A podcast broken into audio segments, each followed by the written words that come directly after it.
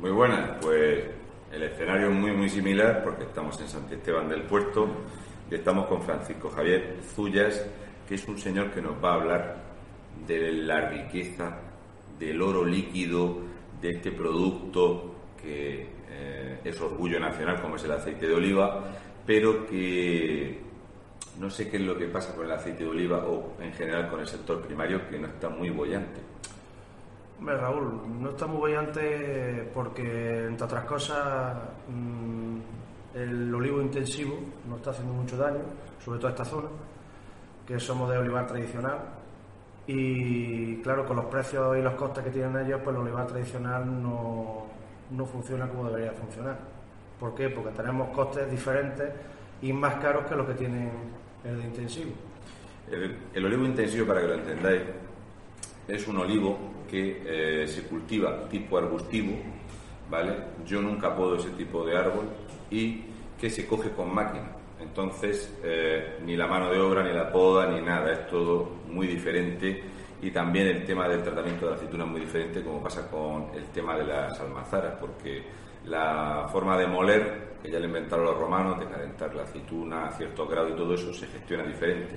Entonces, eh, yo respeto y entiendo ese tipo de cultivo, pero a mí me gusta más el cultivo eh, que se hace porque además favorece enormemente una cosa que es la población de abejas en España, en el olivo. Efectivamente. Es que como ya nadie es ecologista, por desgracia o por suerte, bueno, yo creo que por desgracia, ya nadie piensa en muchas cosas, en el olivar, pero del olivar y de el mundo de la ganadería y de todas estas cosas que ataca tanto la gente, pues por desgracia da muchos puestos de trabajo. Y ya no solamente eso, sino que vive mucha gente de eso.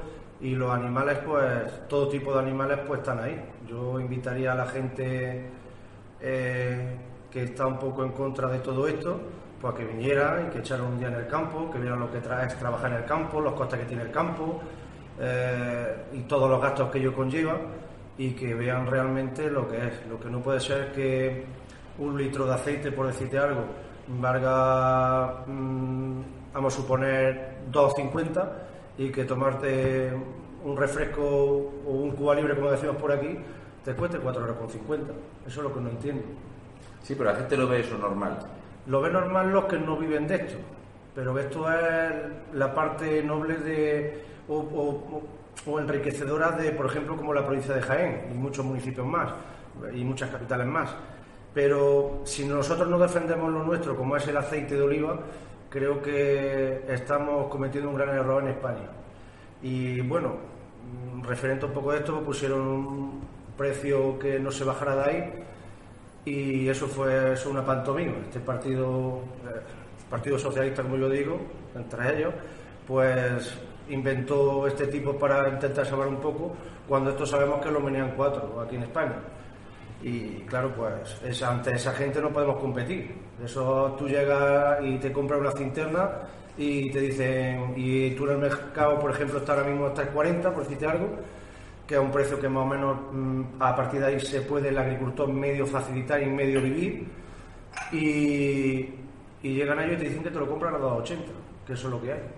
Porque son los grandes mayoristas. Y claro, ante eso no podemos competir. Y claro, si nosotros no, lo, no se lo vendemos, eh, tenemos un problema que se lo vende Marruecos, se lo vende Grecia o se lo venden nuestros amigos italianos que nos lo compran a nosotros a bajo precio que eso quiero que se quede muy claro, que nosotros eh, dependemos mucho, entre comillas, de nuestros amigos italianos, que vienen aquí, compran el aceite, entre ellos no aceite bueno, vamos a ser sinceros, compran aceite de orujo, compran aceite de muchos tipos y luego ellos hacen sus mezclas. Y ellos hacen sus mezclas, luego te lo traen aquí a las grandes superficies. Yo, por ejemplo, trabajo en la empresa ahora mismo Oliva Natural, antes he trabajado en otras y estoy de comerciar en temas de aceite y no podemos competir con esa gente. Una garrafa de 5 litros, mm, ellos las tienen en un supermercado de grandes superficies, te la puede vender a 14, 14,50, 16, ya según sea. Y nosotros nuestros costes, por menos de 18 o 20 euros la botella, no podemos venderlo. Y ante eso, ¿quién compite? Esto, para que se entienda muy sencillo y muy masticadito, es lo siguiente. Resulta que la legislación en España dice que para que un aceite se etiquete como aceite de oliva virgen extra es zumo de oliva. Efectivamente. Pero en Italia, para que sea virgen extra, con que lleve un 80% de zumo de oliva, el otro 20% puede ser orujo o aceite de tercero o cuarto prensado. Y luego, si el aceite de oliva, un litro, lleva 12 centilitros de aceite italiano, ya se etiqueta como aceite italiano. Así que los españoles le vendemos el aceite a Italia porque aquí no tenemos mercado, esto es una cosa que no se ha potenciado nada, y ese aceite al final los italianos nos lo vuelven a vender a nosotros perdiendo dinero dos veces, porque la gente no protege el producto español. Efectivamente, así. Ahora, gracias a Dios, eh, aquí en la zona de Jaén, bueno, y más comunidades, se hizo una asociación que se llama Solite.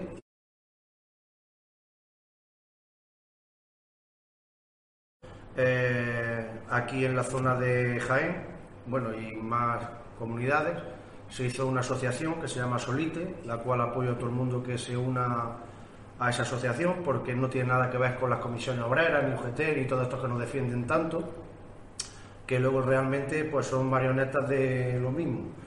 Y es de gente agricultora. Nadie, ha visto a UGT ni comisiones obreras. Yo no lo he visto. Yo estuve en una.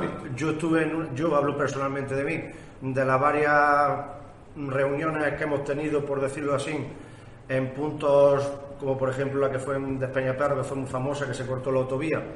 Yo estuve en esa, en esa concentración y yo no vi a ningún partido político ni a nadie estar ahí. Sí hicieron ellos su, su pantomima, entre comillas, eh, de hacer una privada en, en, unos sitios. Tampoco soy partidario de cortar autovía ni cortar nada, pero es que el agricultor está llegando a un punto, o estamos llegando a un punto que es que no podemos sobrevivir.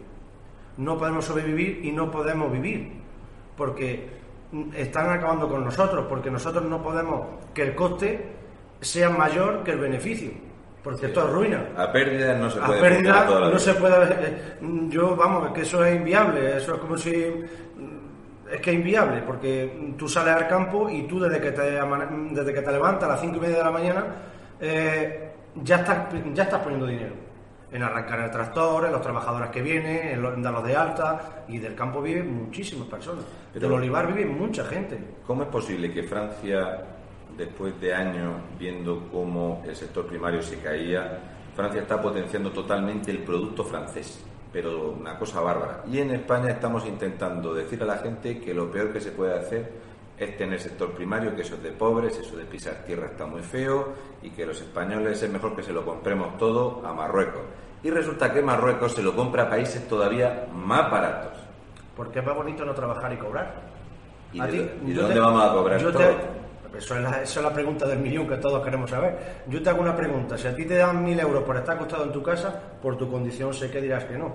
Pero si tú una persona dice, mira, que te voy a dar mil euros por estar acostado en tu casa, o estás tumbado en tu casa, la cosa es que esto ya se ha comprobado en Argentina y en otros sitios donde te lo daban Raúl, tres o cuatro años, pero luego venía el hambre. Vale, te pongo un ejemplo.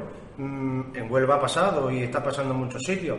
Sé que hay gente que obviamente pues no paga lo que tienen que pagar, pero que una persona que la dé de alta, eh, que le pague su sueldo honradamente, sabiendo más o sabiendo menos, porque aquí en el campo nadie nos ha enseñado, como tú bien sabes, porque sabes que te dedicas también al tema de podar y del campo y tal. Nadie nos ha enseñado que enseñarlo. Esa persona cobra igual. Una persona que no sepa cobra igual. Yo es que estoy totalmente en contra, y yo lo he dicho, eh, del salario mínimo interprofesional y tiene su explicación y yo me aburrió de decirlo.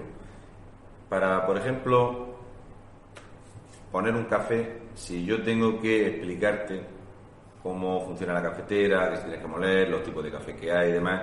Y desde el primer día que tengo que dar un mínimo de 1.108 euros, este trabajador no va a rendir jamás ese dinero porque además con los gastos sociales se meten 1.700 euros al mes, pues ya tengo yo que sacar el rendimiento al trabajador para que no me cueste mucho dinero y en el campo pues pasa exactamente igual.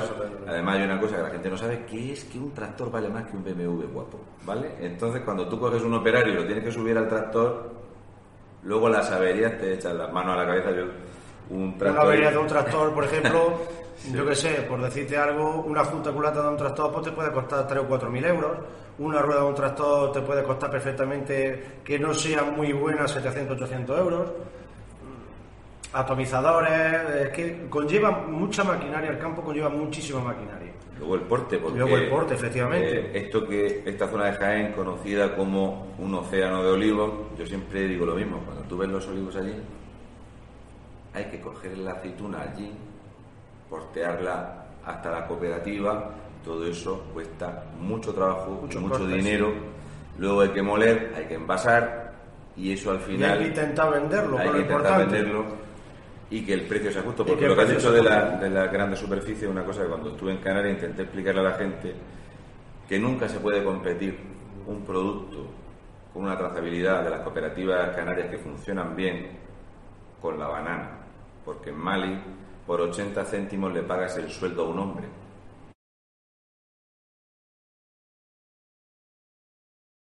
Ellos son buenísimos. Los invito a lo siguiente, que vengan y que prueben el aceite que sale recién hecho y que luego prueban, o recién hecho o de campaña, da igual, y que luego prueben el que venden en, el camp- en cualquier superficie, no vamos a decir nombre porque tampoco es plan, que lo prueben y que vean la diferencia del aceite que nosotros tenemos al aceite que ellos consumen. Yo sé que todo el mundo vamos al dinero, obviamente queremos ahorrarnos algo, queremos, pero ¿a, a qué precio? La pregunta, Raúl, es ¿a qué precio estamos, estamos gestionando nuestro aceite? Y ya, y como nuestro aceite todo, estamos basados... Sí, el problema es todo. Es todo, porque estamos... mm, La marca España no yo, vale. yo me acuerdo, la marca España no vale. no vale. ¿Por qué no vale la marca España? Si es lo más bonito que tenemos. Ahora, mm, otra cosa, por ejemplo, te pone una banderita, pone- ya eres facha. ¿Por qué eres facha? Y si yo, mm, yo me enorgullezco de ser español. ¿Y por qué cuando juega la selección española todo el mundo pone su banderita en las ventanas, su, se ponen su camiseta de la selección española? se- todos ellos somos españoles, ya no somos fachas, somos españoles. No, hay que vender lo que es nuestro. Hay que vender nuestra marca, que es la mejor marca del mundo, que es España, Sí, sí, he reconocido. eh, mundialmente. Lo que el, pasa el es que vino se llama, por ejemplo, Ribera o Rioja, aquí y en Australia. Exacto. Y yo, que he estado metido en una cocina en Hong Kong, el aceite de oliva español, allí no lo consumen como aquí, sino que te echan en un platillo o ramequín, te echan un chorrito de aceite de oliva para que lo degustes, porque como es algo tan selecto, se degusta así, no lo se tienen gasta. comparado como el caviar. Exactamente. que es solamente para gente. ¿Y por qué allí lo tienen comparado como el caviar y aquí lo mingonean? Aquí es que el aceite se está mingoneando, es que no puede ser que. O esto por en medio, tanto empezando por, por los agricultores, metiéndonos todos, que, que ya estamos más unidos cada vez, porque antes mm, existía el rico, existía el pobre, y aquí ya no existe nada de eso. Aquí todos más o menos, medianamente vivimos más o menos bien, entre comillas, dentro de lo que nos dejan vivir bien, y, y lo que hay que hacer es potenciar nuestra marca, que es marca España. En, en todo tú, bien lo estaba diciendo Raúl, existe Ribera del Duero. ¿Por qué no existe un- una marca que sea, por ejemplo, mm, aceite de oliva España, o aceite de oliva Andalucía, o aceite de oliva Jaén? Vamos a vender lo nuestro. Vamos a ser uno. Se han puesto muchas trabas con el tema de la denominación. de Claro, porque no interesa. Porque no interesa. No interesa. Porque si no, la trazabilidad de ese producto. Porque aquí el que menos, el que menos gana, Raúl, perdona que te interrumpa, es el agricultor. O sea, aquí lo que ganan son los grandes, las grandes superficies, los intermediarios y toda esta gente que le interesa que no estemos unidos. ¿Por qué? Pues porque ellos son los que se llevan el dinero. Pero un agricultor que se levanta a las 5 de la mañana, que invito a cualquiera de estos que, que hablan mal del olivo español y tal, el tradicional lo cogen de noche. O sea, lo- a las 5 de la mañana están la gente en el campo. Se levantan a las 5 de la mañana porque ahora, eh, date cuenta que ahora mismo habrá gente que son la, 1 de la tarde y hay gente que está en el campo, con una desbrozadora desbrozando el pasto del campo. Previenen incendios, eh, la fauna la están mejorando, eh, muchísimas cosas. Es que el campo, el campo es nuestra vida, el campo es nuestro oxígeno, el campo es nuestra salud. Y no sabemos valorar eso. Y el tema, por ejemplo, de, los, de estas chorradas que sueltan ahora, de los bancos de CO2 y tal, ¿Alguien ha calculado cuánto se respira en España gracias a estos océanos de olivos? Es que nosotros, eh, nuestro océano de olivos, vamos a compararlo como, es una barbaridad lo que voy a decir, pero con el Amazonas. Raúl, tú sabes que en Marruecos hay un- cada día está creciendo más en producción de olivos intensivos. ¿Sabes quién ha enseñado a esa gente? Los españoles. Los españoles. Eso nos pasó igual con el Y calzado. enseñamos a la gente. y mira, Exactamente. ¿Tú has visto algún chino que venga aquí a enseñarte algo? Hago mi pregunta. no. Al No revés, nos traen cosas malas que por desgracia pues, hemos tenido y estamos teniendo.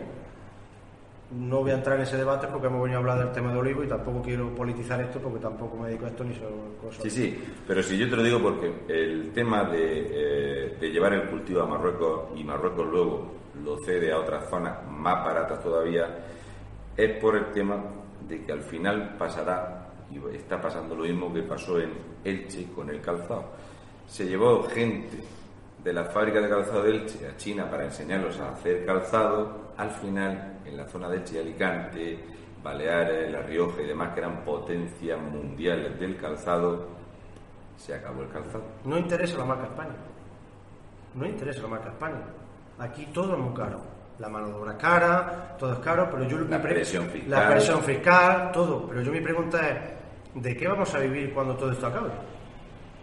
Pues de una paga. ¿De dónde sacamos dinero para la paga? Te hago yo la pregunta.